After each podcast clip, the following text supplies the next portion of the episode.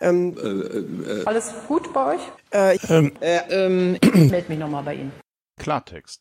Hallo und herzlich willkommen zu einer neuen Folge von Klartext. In der heutigen Folge geht es um das Thema Umweltschutz, Bäume und was wir so tun. Die Frage.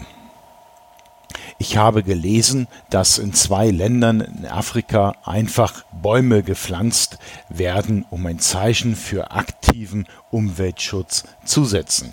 Was tut die Bundesregierung? Stehen gleiche oder ähnliche Projekte auch in Deutschland an? Die Frage wurde gesendet an das Bundesumweltministerium. Die Frage wurde nicht beantwortet. Alle genannten Dokumente und Links findet ihr in den Shownotes. Wenn ihr hier mitmachen wollt, dann könnt ihr mir gerne eine Frage zuwerfen. Das Ganze könnt ihr machen, indem ihr schreibt. Entweder an klartext.sendekasten.de oder ihr geht direkt auf sendekasten.de und dort findet ihr auf der rechten Seite einen Menüpunkt, der heißt Haben wir noch Themen?